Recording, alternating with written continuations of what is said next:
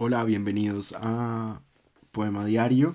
Hoy que es Halloween y Noche de Brujas, voy a leer un poema sobre la noche eh, de Lope de Vega, el gran escritor, poeta, dramaturgo, eh, comediante español del siglo de oro. A la noche. Noche fabricadora de embelecos, loca, imaginativa, quimerista, que muestras al que en ti su bien conquista los montes llanos y los mares secos.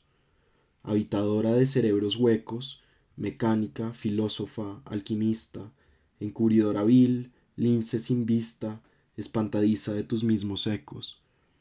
La sombra, el miedo, el mal se te atribuya, solícita, poeta, enferma, fría, manos del bravo y pies del fugitivo, que vele o duerma, media vida es tuya, si velo, te lo pago con el día, y si duermo, no siento lo que vivo.